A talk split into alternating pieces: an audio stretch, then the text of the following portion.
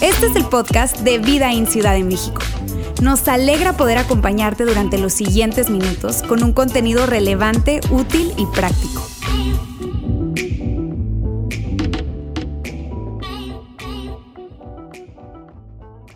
Amigos, gracias por estar hoy y feliz Navidad. Ya estamos full en espíritu navideño y la verdad yo tengo que confesarlo, yo soy un loco por la Navidad, me encanta. Si conoces a mi esposa, sabes que octubre 31, 11.59, ella está haciendo una cuenta regresiva para que entre noviembre y poder cambiar por completo la decoración de nuestra casa. Le encanta. Y a mí también me encanta. Yo espero que tú también puedas disfrutar de esta temporada. La verdad, estar juntos nos, nos emociona muchísimo. Y, y me encanta no solo la casa, me encanta andar por los centros comerciales y ver todo de Navidad. Y, sabes, en nuestra casa hay un pequeño cuadro en una esquinita por ahí donde tenemos el café que dice lo siguiente, y probablemente tú lo has escuchado, y es la siguiente frase, Jesús es la razón de la Navidad. ¿Alguna vez has escuchado eso? ¿Lo has visto? ¿Has visto alguna calcomanía o algo así? ¿Verdad que sí? Lo hemos escuchado. Y mira, entiendo y, puedo apreciar el espíritu detrás de este mensaje de que Jesús es la razón de la Navidad, porque obviamente estamos tratando de ir en contra del consumismo y la comercialización y, el mercadeo de tanta cosa, ¿no? En Navidad. Eh, sin embargo, te quiero decir algo, es interesante esto. Si Jesús, si Jesús estaba en lo correcto, que yo creo que Jesús estaba en lo correcto, siempre estaba en lo correcto. Y si los autores de lo que hoy conocemos como el Nuevo Testamento estaban en lo correcto, y yo también creo que estaban en lo correcto, la realidad es que sería más adecuado decir que nosotros somos la razón de la Navidad. Sí, tú y yo somos la razón de la Navidad. ¿Y a qué te refieres? Sí, si no fuéramos el desastre que somos, la Navidad no existiría, amigos. Yo no sé si lo has pensado, pero Dios amó tanto a esta raza rebelde humana que decide moverse hacia el desastre y nos envía a su Hijo para salvarnos. Nos envía a su Hijo para salvarnos. Por eso existe la Navidad y yo creo que deberíamos de hacer cuadros. Si tú la pasas mal en tu, en tu, en tu trabajo y no te cae bien tu jefe, un cuadro que diga mi jefe es la razón de la Navidad. O tal vez mi suegra es la razón de la Navidad. Suegrita, si me estás escuchando, nada que ver, he escuchado historias, tal vez está escuchando el podcast, tengo que decirle la verdad a mi suegra. Pero mira, la verdad es esa. Tú y yo somos la razón de la Navidad porque Jesús vino para y por nosotros. Esa es una realidad. Sin embargo, es cierto que hay muchas razones por las cuales podemos celebrar y yo quisiera que hoy y la próxima semana pudiéramos explorar juntos tres razones por las que podemos celebrar. Tres razones por las que Jesús vino a este mundo y acampó con nosotros. ¿Les parece? Hacemos eso hoy. Tengo mucho contenido que quiero compartir con nosotros, entonces voy a empezar a hablar un poquito más rápido, pero de verdad creo que esto es muy importante y nuestro espíritu y nuestra, eh, nuestro corazón es que esto pueda ser parte de la conversación que tengamos durante estas semanas que estamos celebrando la Navidad. ¿Les parece? Quiero empezar con la primera razón el día de hoy y la primera razón la podemos encontrar en la historia de la Navidad en la historia de la Navidad. Y no me refiero a la historia de una adolescente que queda embarazada inesperadamente, que estaba comprometida a casarse. Esa historia seguramente la conoces. Quiero hablarte de la historia detrás de la historia. La historia detrás de la historia de la Navidad es una historia que se remonta a dos mil años antes de la primera Navidad y tiene que ver con una pareja. Su nombre era Abraham y ella Sara y no podían tener hijos. Y quiero que me aguantes un poquito hoy porque te quiero compartir un poco de esa historia. Esa historia es muy poderosa y creo que ahí podemos encontrar la primera razón por la que Jesús vino. Ahí podemos encontrar la primera razón por la que tú y yo podemos celebrar. Ellos tenían eh, eh, eh, mucho interés de tener hijos y no podían tener hijos y vemos que Dios se acerca con ellos y les hace una promesa. Y, le, y dice así la promesa, la voy a leer y la pongo en la pantalla. Dice, deja tu tierra, tus parientes, la casa de tu padre y ve a la tierra que te mostraré. Así empieza la historia de la Navidad. Dios hablándole a un hombre Abraham. Y quiero decirte, este era un gran asunto, porque en ese tiempo tu parentela, tu tierra, tu pueblo era la única, el único lugar donde podría haber seguridad, donde había haber protección. En otras palabras, Dios le estaba diciendo, por favor, deja todo, todo lo que te da protección, todo lo que te da seguridad, todo lo que te da tranquilidad. Y le dice, a cambio voy a hacer lo siguiente, dice en el verso 2, haré de ti una nación grande. Seguro has escuchado esta historia. Yo te quiero decir algo. Abraham tenía en este momento como 75 años. Yo creo que con que Dios le hubiera dicho, te voy a hacer abuelo, se hubiera dado por servido. Pero le dice, no, no, no, no solamente vas a tener un hijo y vas a ser abuelo, vas a ser una nación grande. Y fíjate lo que dice, porque no termina ahí la promesa, no termina ahí la historia. En el verso 3 le dice, por medio de ti serán bendecidas todas las familias de la tierra todas las familias de la tierra. Y lo increíble de esa promesa, amigos, yo no sé si tú lo has pensado o, lo has este, analizado, pero en ese tiempo estamos hablando de un tiempo en el que, amigos, las personas no bendecían a las personas. El contexto cultural del momento en el que Abraham escuchó la voz de Dios y le dijo, te voy a hacer una bendición, tú vas a hacer una bendición para todas las familias de la tierra, en un momento en que las personas y los pueblos no bendecían a otros pueblos, conquistaban, esclavizaban y saqueaban a otros pueblos. Eso es lo que sucedía en ese tiempo. Es un contexto muy diferente al que hoy probablemente tú y yo conocemos. Y queremos paz y no queremos guerra y amor y paz. No, no, no. En ese tiempo conquistaban, esclavizaban, saqueaban a otros pueblos. Sin embargo, Abraham, y la historia continúa, decide creer Tú la conoces seguramente, decide creer y tiene un hijo, un hijo llamado Isaac, y a partir de ahí vemos una de las historias de las familias más disfuncionales que yo he leído. Si tú crees que tu familia están medio locos, olvídate. Tienes que leer la historia de la familia de Abraham. Isaac es su hijo. En un momento vemos que Abraham, su papá, a quien Dios le dio la promesa, llega a un lugar con un rey y, y el rey como que le echa el ojo a su esposa Sara y él con un gran espíritu de valentía le dice, no, no es mi esposa, es mi hermana.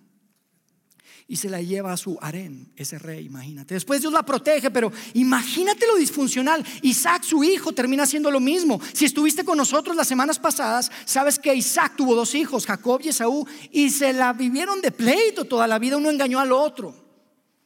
Disfuncional como no te puedes imaginar. Eventualmente Jacob, de donde iban a ser esta gran nación, tiene 12 hijos. Diez de los hijos de Jacob deciden vender a uno.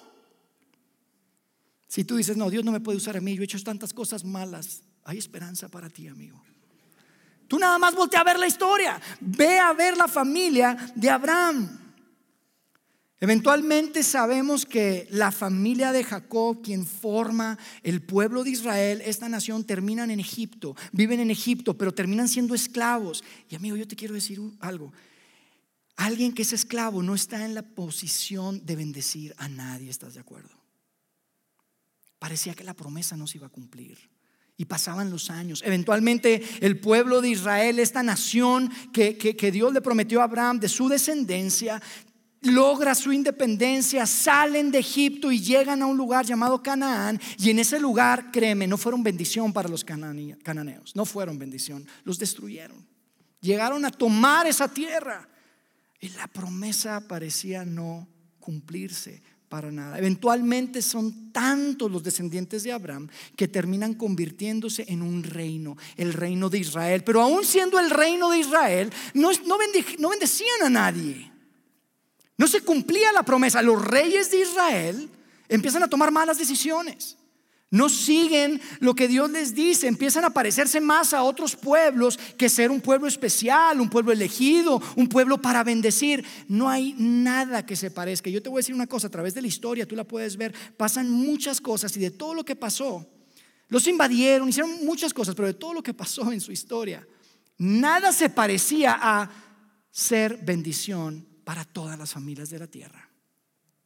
Nada se parecía a eso. Definitivamente, eh, eh, eh, a pesar de que, de que Dios les había prometido, parecía que no se iba a cumplir esa promesa. Eventualmente, vemos que llegan profetas, que Dios envía profetas al pueblo de Israel, que básicamente un profeta venía a hablar de parte de Dios al pueblo y les daban mensajes.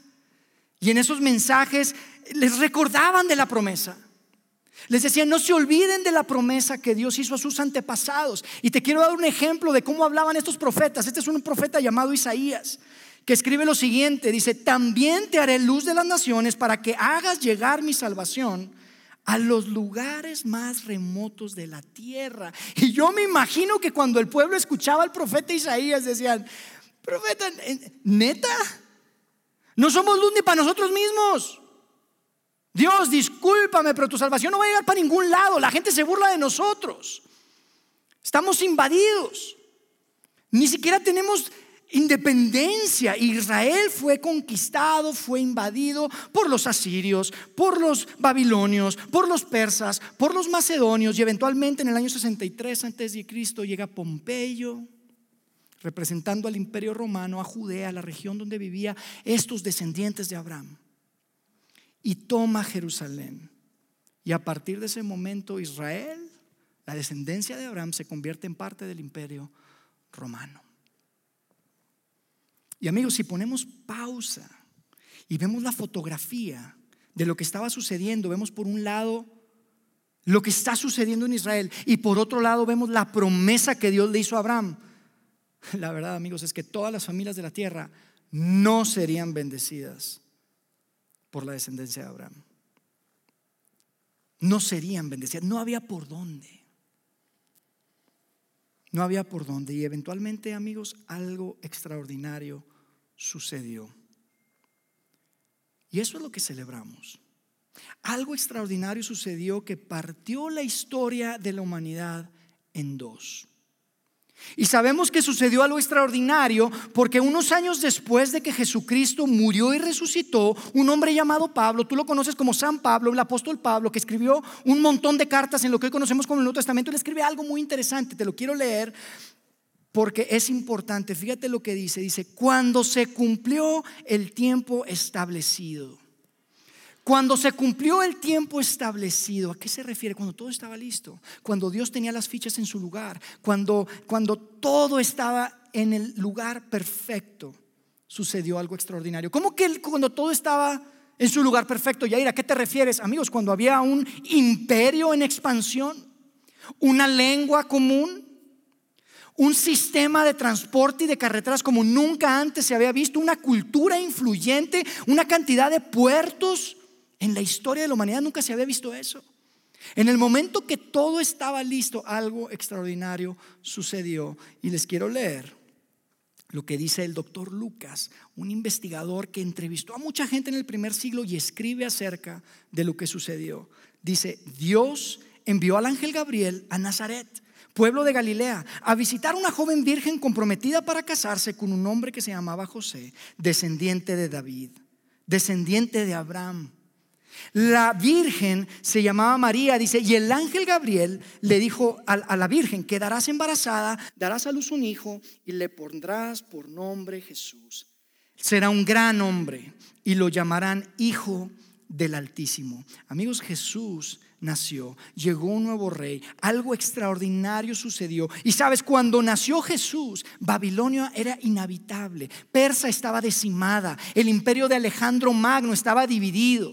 En ese tiempo el imperio en, turno era el imperio romano. Y en ese tiempo le preguntaras a quién le preguntaras, te diría, Roma es eterna.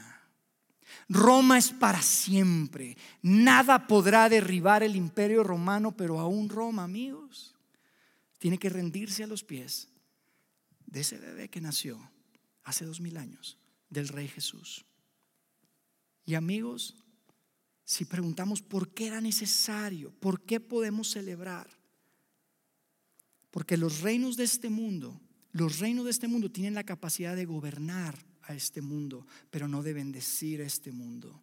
Y Jesús, amigos, viene a ser el cumplimiento de esa promesa, porque Jesús no vino a gobernar, Jesús vino a bendecir, no un pueblo, no una familia, vino a bendecir el mundo entero. Y eso es espectacular. ¿Y sabes cómo lo sabemos? Porque con su muerte lo garantizó. Amigos, Dios cumplió su promesa a Abraham. Y ahí encontramos la primera razón por la que podemos celebrar. Y esto tiene grandes implicaciones para ti, para mí. La llegada de Jesucristo viene a ser buenas noticias de gran gozo para todo el pueblo. Por eso le decimos evangelio, buenas noticias, evangelio. Si para ti la llegada de Jesús es confusa y no es buenas noticias, tienes una historia equivocada, amigos. Amigo, amiga, si para ti Dios no es buena noticia, Jesús no es buena noticias, es una historia equivocada.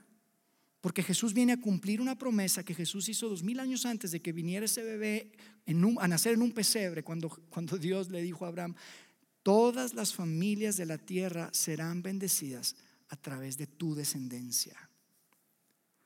Y yo te digo otra vez, yo creo que esto tiene grandes implicaciones para ti y para mí, porque si tú te consideras un seguidor de Jesús, cristiano, católico, no me importa, tú representas la iglesia.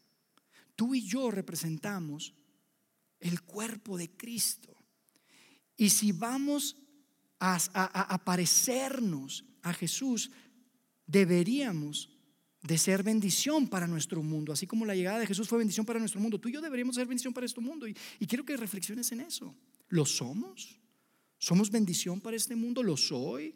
¿Eres? bendición para este mundo. Olvídate del mundo. Si tú y yo estamos aquí, en este lugar, en esta ciudad, en esta zona de la ciudad, tú y yo deberíamos ser luz para nuestra ciudad, bendición para nuestra ciudad.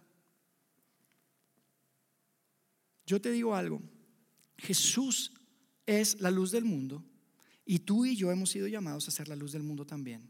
Y ser luz del mundo significa bendecir a nuestro mundo. Y creo que tú y yo podemos empezar por nuestra ciudad. Y te digo algo, estoy convencido de lo siguiente. Y esta es la primera gran reflexión que yo quisiera compartir con ustedes el día de hoy. Estoy convencido que la única manera en la que tú y yo podemos ser de bendición, podemos ser parte de esta increíble promesa, podemos ser parte de este movimiento que inició Jesucristo en el primer siglo es si dejamos de conformarnos con creer en Jesús y empezamos a seguir a Jesús. Desafortunadamente por demasiado tiempo nos hemos conformado con creer, con creer las verdades, con creer, lo correcto. Sin embargo, lo que va a bendecir al mundo no es, mira, la gente que cree no bendice a nadie. La gente que sigue es la que bendice al mundo. Si tú y yo podemos dejar de conformarnos con creer y empezamos a seguir a Jesús, a abrazar el camino de Jesús, a vivir conforme a sus valores en nuestro matrimonio, en nuestra familia, con nuestros hijos, en nuestro trabajo, la forma en la que servimos, la forma en la que somos generosos, es la única manera en la que tú y yo podremos ser bendición y ser parte de esta increíble promesa. Amigos, la primera razón que yo quiero poner sobre la mesa por la cual podemos celebrar, la primera razón por la que vino Jesús es para hacer bendición al mundo, para bendecir al mundo.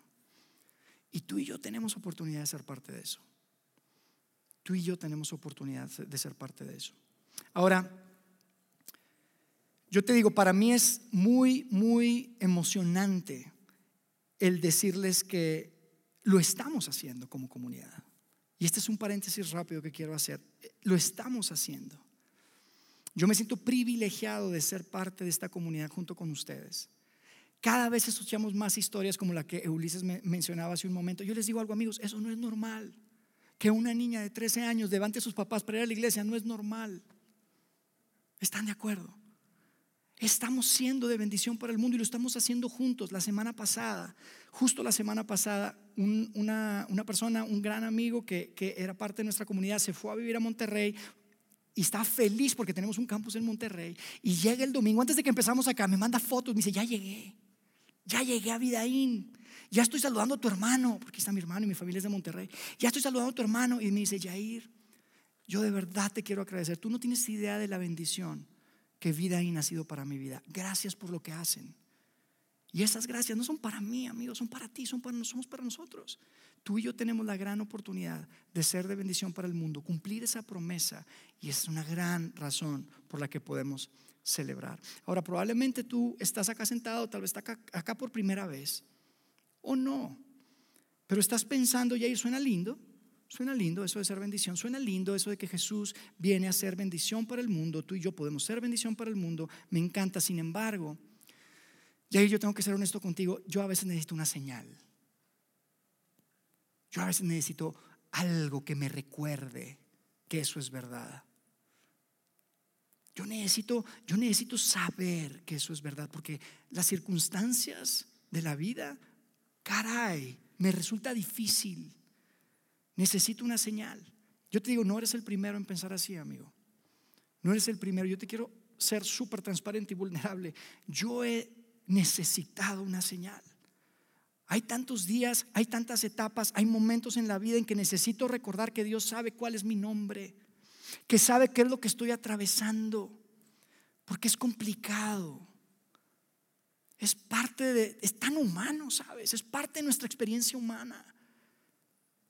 Tal es el caso que yo te digo, ni tú ni yo somos los primeros. Las personas que pasaron tres años conviviendo con Jesús, vivieron algo similar.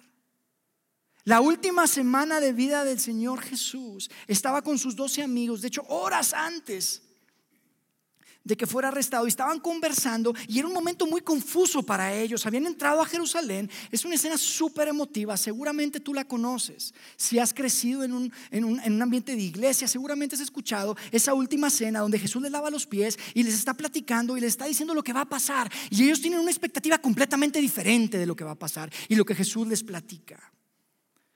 Y llega un momento en el que uno de los doce le dice, Señor, solo muéstranos al Padre ya, o sea, que quede claro, no entiendo. Una señal. Necesito saber que estás poniendo atención, Dios, como tú y yo a veces decimos. Necesito que me recuerdes que estás ahí, que sabes lo que estoy atravesando. Solo muéstranos al Padre. Y quiero en un momento leer un poco esa, esa escena. Pero yo te digo, ahí esa noche podemos encontrar la segunda razón. La segunda razón por la que podemos celebrar. La segunda razón por la que la Navidad existe. Además de que tú y yo somos la razón de Navidad, por supuesto. Hay una segunda razón y tiene que ver con que Jesús vino para mostrarnos cómo es Dios. Vino para mostrarnos cómo es Dios. Amigos, esto era, una, era algo central en su enseñanza. Esto era algo central en su vida, ¿sabes? Y este es un gran asunto, porque esto tiene que ver con la razón por la que muchas personas se alejan de Dios o deciden no creer en Dios, porque tienen un concepto de cómo es Dios y no les hace sentido. Tienen un concepto, unas ideas y dicen, no, no, no, eso no, no tiene sentido. Pero ¿sabes cuál es la buena noticia que te quiero decir el día de hoy? Se puede estar equivocado cuando se trata de saber cómo es Dios. Se puede estar equivocado. Yo sé que este tipo de cosas, este pensamiento de cómo es Dios y cómo se comporta Dios y qué le gusta a Dios y qué no le gusta a Dios, es algo que como que tenemos dentro, es muy humano y es difícil cambiar. Te voy a decir una cosa, se puede cambiar, uno puede estar equivocado. El mejor ejemplo que yo tengo de una persona que tenía una idea clarísima y él estaba seguro que estaba bien en cuanto a cómo es Dios es Pablo. El mismo hombre del que hablábamos hace un momento, el apóstol Pablo. Este era un tipo que era judío, era súper leído, súper preparado y él estaba convencido que sabía cómo era Dios. Él estaba convencido que le quedaba clarísimo qué le gusta a Dios, qué no le gusta a Dios, cómo se puede estar bien con Dios. Pablo, ¿tú sabes cómo podemos estar bien con Dios? Claro, yo sé cómo estar bien con Dios. Te respondería. ¿Tú sabes cómo es Dios? Claro, yo sé cómo es Dios. Te respondería Pablo. Y Pablo dedica su vida a perseguir a los seguidores de Jesús, porque los seguidores de Jesús eran esta secta rara, él lo tenía en su mente, que va en contra de todo lo que Dios quiere, de todo lo que Dios ama. Y los perseguía y los metía a la cárcel. Y de un momento para otro da un cambio de 180 grados. Tú probablemente conoces su historia. Si Pablo estuviera viviendo entre nosotros hoy en su bio de Instagram, o sea, en su biografía de Instagram, de un día diría, soy el mejor de todos. De los que cumplen la ley, nadie la cumple mejor que yo. Así pondría en su bio de Instagram. De los que cumplen la ley no hay nadie mejor que yo. Yo la cumplo, yo me la sé de memoria, me porto bien, nadie se porta mejor que yo. Y al otro día, de un día para otro, en su biografía diría, de los pecadores, soy el mayor de todos. Un antes y un después. Soy el mejor, nadie cumple como yo, nadie conoce. Y el otro día, ¿sabes qué? Soy el peor. Entonces, ¿qué pasó, Pablo? ¿Qué pasó? ¿En qué momento? Y te diría, sabes, tuve un encuentro con la persona de Jesucristo y eso lo cambió absolutamente todo. Y amigos, es que antes de Jesucristo el mundo estaba adivinando. El mundo estaba adivinando cómo era Dios. La religión trataba de explicarlo. Ustedes saben, eso es la religión. La religión busca explicar cómo es Dios, qué le gusta, qué no le gusta. Y antes de Jesucristo tenían que adivinar, había mucho misterio y había muchas cosas que hacer. Y aún las religiones paganas, las que no tenían nada que ver con el judaísmo, trataban de explicar y tenían muchos dioses y hacían una cosa y otra. Y Pablo escribe algo increíble que tiene todo que ver con esto, porque una ocasión le escribe a un grupo de personas que seguían a Jesús en un lugar llamado Colosas. Hoy en día es, lo que conocemos, está en el, en el, país de Turquía, hoy en día. Colosas había un grupo de personas y Pablo les está escribiendo acerca de la religión y la ley, qué tienes que hacer y qué tienes que dejar de hacer, y cómo comes y cómo no comes, y que lavate las manos. Y les dice, ¿saben? Todo eso, amigos, todo eso es como una sombra no es que esté mal la tradición, no es que esté mal la religión, eso está bien, pero eso es como una sombra. ¿Están de acuerdo que las sombras te dan la idea de algo, pero no? Puedes conocer algo de la sombra de alguien, pero no todo.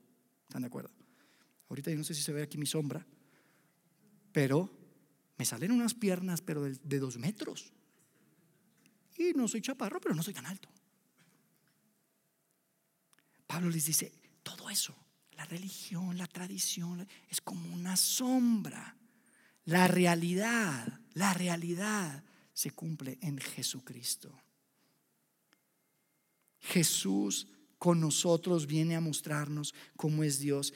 En la primera Navidad llega el original, llega la realidad. Ya no había que conformarse con la sombra, sino con la realidad. Jesús viene a mostrarnos cómo es Dios. Y amigos, siempre hará, habrá algo de misterio, siempre habrá algo desconocido. ¿Saben por qué? Porque Dios se ajusta, se adapta a la capacidad humana que tú y yo tenemos. Sí, dice, no, pero hay cosas confusas. Sí, Dios se adapta a la capacidad. Es como lo siguiente, si tú escuchas la siguiente pregunta, ¿cómo, de dónde vienen los bebés? Antes de contestar la verdad, ¿qué preguntarías? Bueno, ¿quién pregunta, verdad? Si es un niño de 5 años, no le respondes de la misma manera que alguien que tiene 15 o 25 años. Te adaptas, te ajustas a la capacidad de quien está preguntando. De la misma manera. De la misma manera viene Dios. Y de hecho creo que yo, yo creo que eso explica mucho de, de muchas cosas que vemos en el Antiguo Testamento, en la Biblia. Porque se adapta a la capacidad. Sin embargo, en la primera Navidad Dios decide mostrarnos su mejor versión. ¿Saben cuál es la mejor versión de Dios? Él mismo. Él mismo. Jesús. Jesús se hace presente.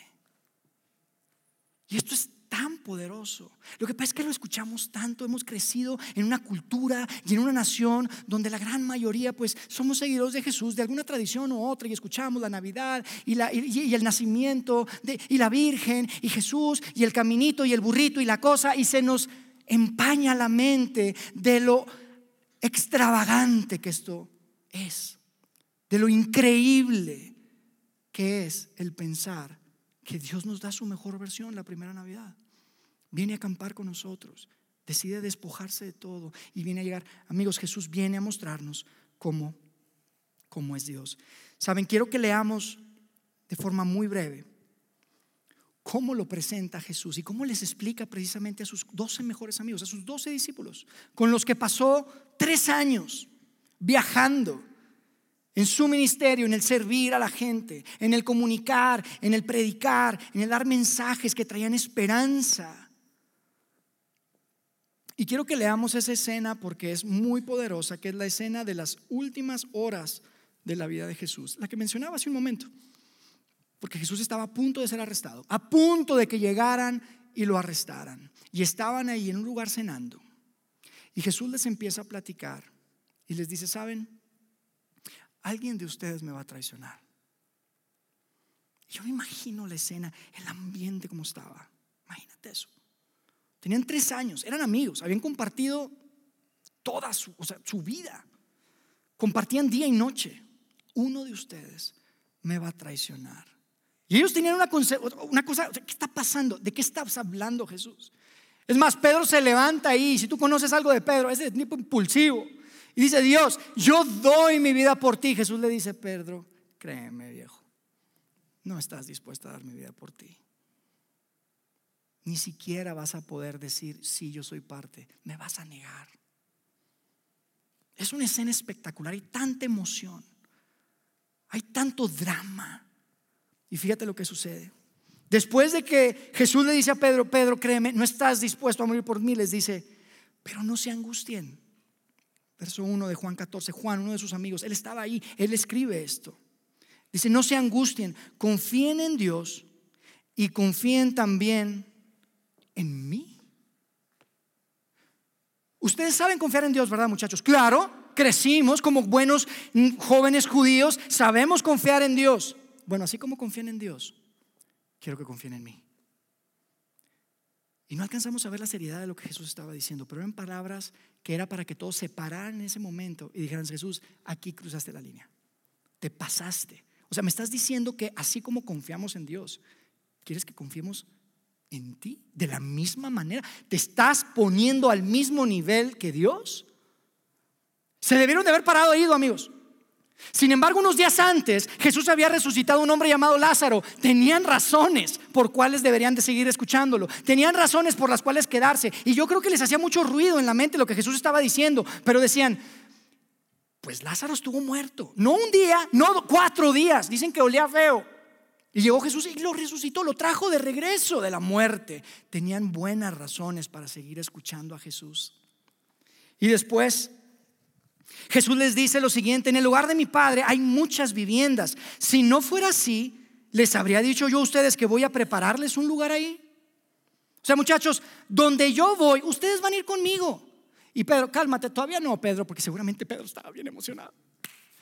Hay una vivienda para mí, sí hay una vivienda, pero Pedro, cálmate, hay una vivienda. Van a ir conmigo, pero todavía no van a ir conmigo. Están confundidos, amigos. Ellos pensaban que iban a Jerusalén, donde Jesús se iba a quitar la túnica y se iba a declarar el rey de los judíos y iba a traer libertad a Israel. Y Jesús les dice, pues me voy a ir, pero todavía no pueden venir conmigo. Y después les dice lo siguiente, y si voy y se lo preparo, vendré para llevarlos conmigo.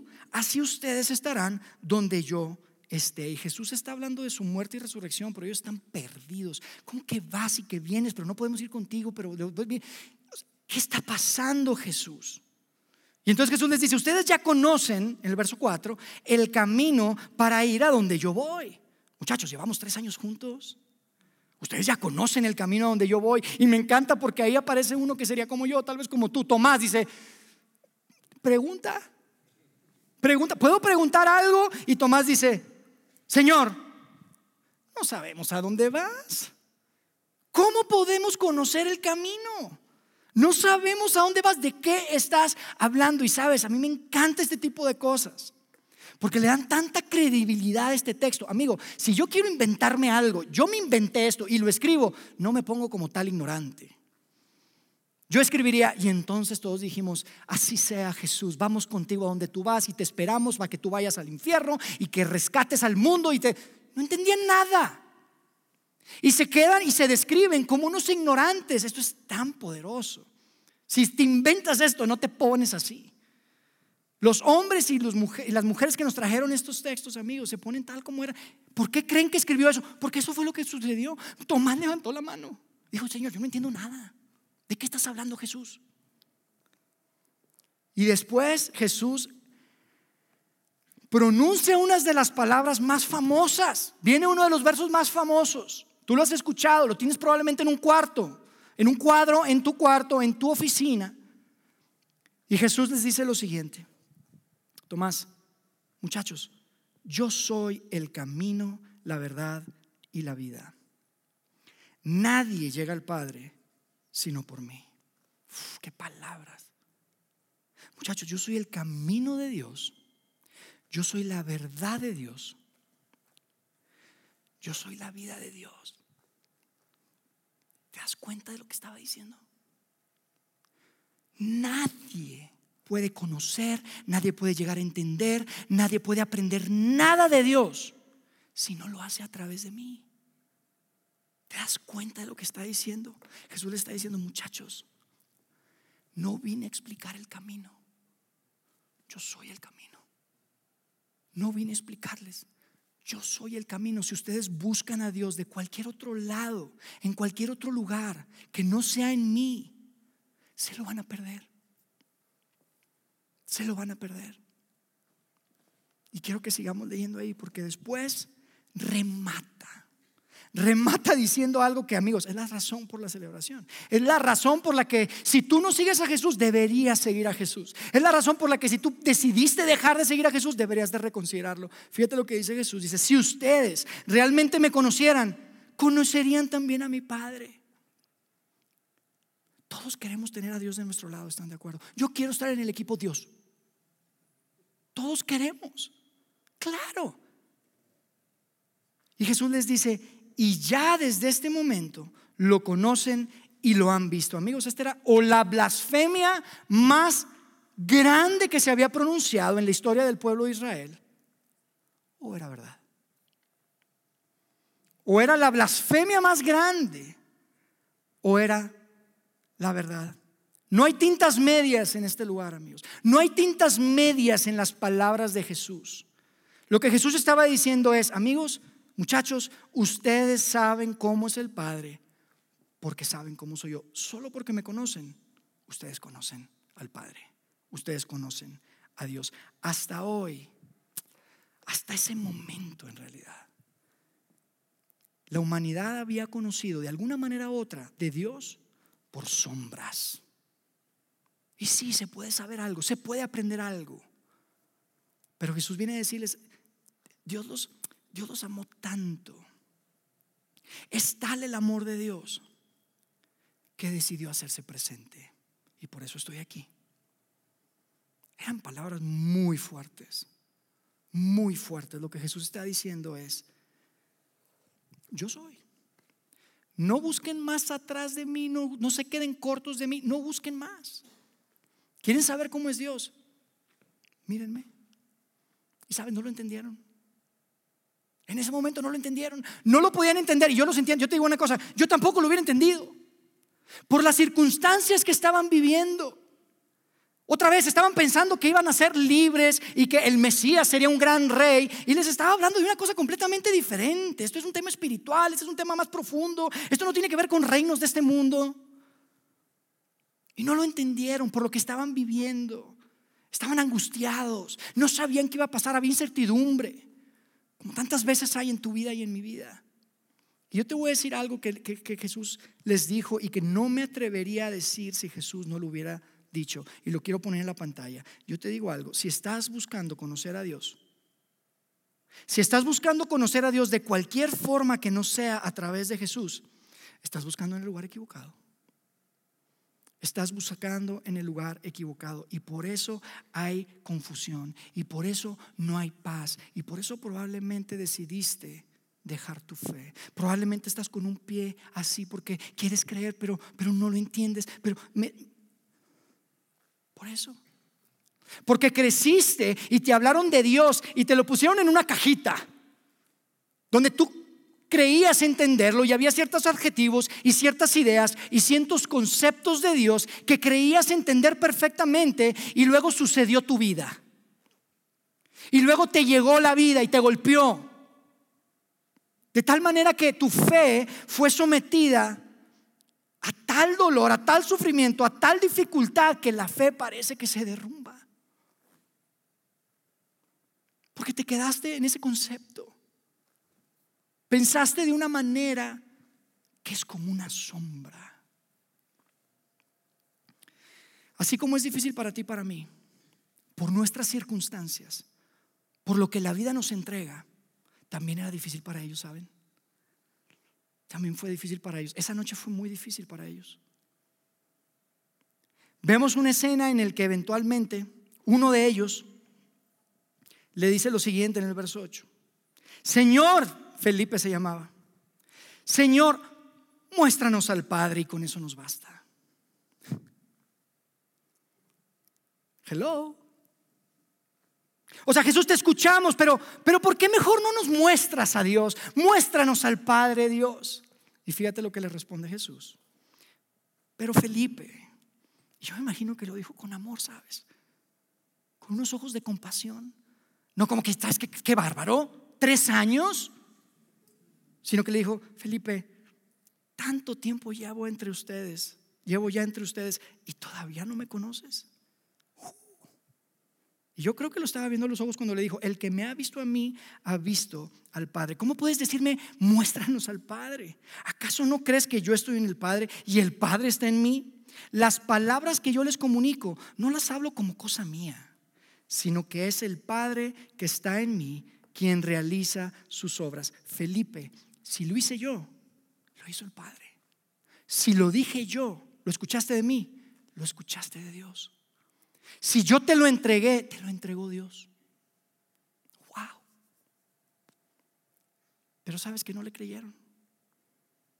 No terminaron de creerles. Yo creo que yo tampoco le hubiera creído. Estás escuchando a una persona, es un humano. Es un cuerpo humano pronunciando palabras que no, no te caben en la cabeza. Y por más que vieron milagros y que escucharon su sabiduría y que veían tantas cosas, espérame tantito, es que esa es otra cosa. ¿De qué estás hablando, Jesús? No le creyeron. Y es increíble porque, y te voy a decir por qué sé que no le creyeron, porque eventualmente uno lo traicionó, el otro lo negó tres veces y el resto lo abandonaron. Claro que no le creyeron. Yo te digo una cosa, no abandonas a Dios. No niegas a Dios. O sea, si alguien tiene poder suficiente, no, no lo niegas. No lo niegas. Ellos no le creyeron. Pero lo que me parece tan interesante, y quiero que te claves en esto, quiero que pienses en esto, amigos, los hombres y las mujeres que no le creyeron esa noche, los hombres que estaban ahí y las mujeres que estaban alrededor, que también eran parte de ese grupo, que eventualmente lo escucharon, vivieron con él, viajaban con él, son los mismos que se aseguraron que todo quedara registrado que todo quedara documentado, que sus palabras quedaran documentadas, que sus acciones quedaran documentadas, que los milagros quedaran documentados. Se aseguraron que todo quedara documentado. Amigo, no se documentaba mucha cosa en el primer siglo. Lo documentaron.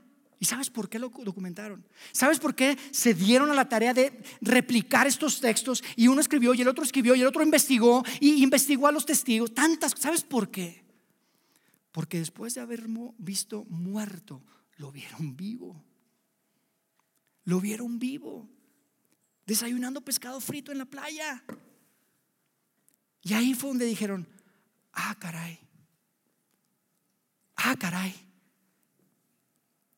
ah, caray, Jesús es Dios. Estuvimos viviendo tres años con el creador del universo. Eso fue lo que experimentaron. Y yo estoy convencido que si ellos estuvieran aquí hoy sentados o aquí parados, nos dirían a ti y a mí, amigo, por favor no te equivoques buscando a Dios en otro lugar que no sea Jesús. No te equivoques. Y es tan fácil nos dirían a ti y a mí, es tan fácil buscar a Dios en nuestras circunstancias, ¿sabes? Te diría, no te equivoques, no lo busques en tu circunstancia de vida. Eso fue lo que hicimos nosotros. Por eso lo negamos, por eso lo escapamos, por eso lo abandonamos, porque la circunstancia que estábamos viviendo no checaba. Y te dirían a ti y a mí, ¿sabes? Tampoco lo busques en la tradición. No lo busques en la religión, en la liturgia, en las costumbres que están muy buenas, pero eso es una sombra, son solo pistas. No te pierdas, no te pierdas. No, amigo, te dirían, Dios no es teología, Dios es una persona y se llama Jesucristo. Y te dirían, tampoco te pierdas de buscar a Dios acá adentro. Porque es tan fácil, ¿verdad? Es que en mi corazón yo siento y es que en mi corazón, en mi, en mi adentro, adentro de mí yo siento, y te dirían, el corazón es tan engañoso. Y un corazón herido, como tú lo tienes y como yo lo tengo, por favor, es parte de la experiencia humana, amigos. Y si tú buscas a Dios dentro, en tu corazón, te lo puedes perder. Te lo puedes perder. La segunda razón de la celebración es que Jesús vino a ilustrar a mostrar y a comunicar a Dios. ¿Cómo es Dios? ¿Qué es lo que le gusta a Dios? ¿Qué es lo que quiere Dios? ¿Qué es lo que ama a Dios? ¿Cómo estar bien con Dios? Jesús viene a ilustrar, a comunicar y a mostrarnos al Dios del universo. Se despojó de todo. Y yo sé que es difícil de pensarlo. Y yo sé que nos acostumbramos, vivimos en una cultura cristiana, católica, y hablamos tanto de esto todo el tiempo. Que yo quisiera que hoy cerráramos escuchando una canción. Y quiero que hagamos un ejercicio. Y le voy a pedir a la banda que por favor pase y se preparen, porque quiero que escuchen esta canción de una manera diferente. Quiero que escuchen esta canción pensando en que lo que se está cantando de Jesús se está cantando del creador del universo. Que, las letras que aparecen en esa pantalla representan el que hizo los cielos, la tierra, la tierra, que hizo absolutamente todas las cosas, que te creó a ti que y que me creó a mí. Ese Dios todopoderoso. Si tú te preguntas, ¿cómo es que Dios ama? ¿Cómo se siente Dios? Quiero que respondas estas preguntas mientras estás escuchando la letra de esta canción. ¿Cómo reacciona Dios cuando lo traiciono? ¿Cómo reacciona Dios cuando me equivoco? ¿Cómo me ama Dios cuando yo no lo amo a Él como debería amarlo? ¿Cómo es Dios? ¿Cuál es su carácter? ¿Cómo ama? ¿Cómo perdona? Yo creo que va a ser un gran ejercicio. Escuchemos esta canción. Dios, gracias, gracias, gracias Dios. Gracias de verdad. Para nuestra mente limitada es tan difícil entender y abrazar estas verdades, pero queremos pedirte y suplicarte que nos des la sabiduría, la capacidad de poder comprenderlo más que nunca, que esta Navidad podamos entenderlo más que nunca, que podamos abrazarlo de una manera que transforme nuestra mente y nuestro corazón. Gracias Padre, porque no te conformaste con enviarnos una lista de cosas que tenemos que hacer o dejar de hacer Gracias porque no te conformaste a, enviar grandes profetas para darnos tu mensaje. Gracias, Padre, porque viniste tú personalmente y porque decidiste despojarte de todo tu poder, de toda tu gloria, para acampar y estar con nosotros. Señor, que esta Navidad sea un año diferente, una Navidad diferente para tantos de nosotros para cada hombre, mujer, familia, pareja que forma parte de nuestra comunidad. Que podamos ser parte de esa promesa cumplida que tú le hiciste a Abraham. Que podamos ser tus manos y tus pies. Que podamos reflejarte a ti como eres. Y es tan difícil, Dios. Es tan difícil. Queremos de verdad rendirnos ante ti. Porque sabemos que solo tu espíritu el que nos puede dar el poder para hacerlo.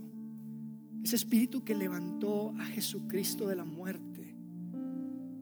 Es lo único que necesitamos. Sabemos que es suficiente para traer vida, para traer salvación, para traer paz que sobrepasa todo entendimiento, para traer tranquilidad y sobre todo para traer amor.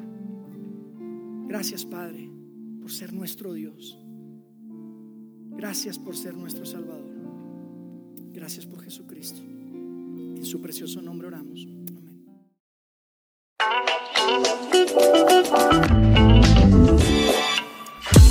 Sigue conectado a los contenidos de Vida en Ciudad de México a través de nuestro sitio web y de las redes sociales. Muy pronto estaremos de vuelta con un nuevo episodio.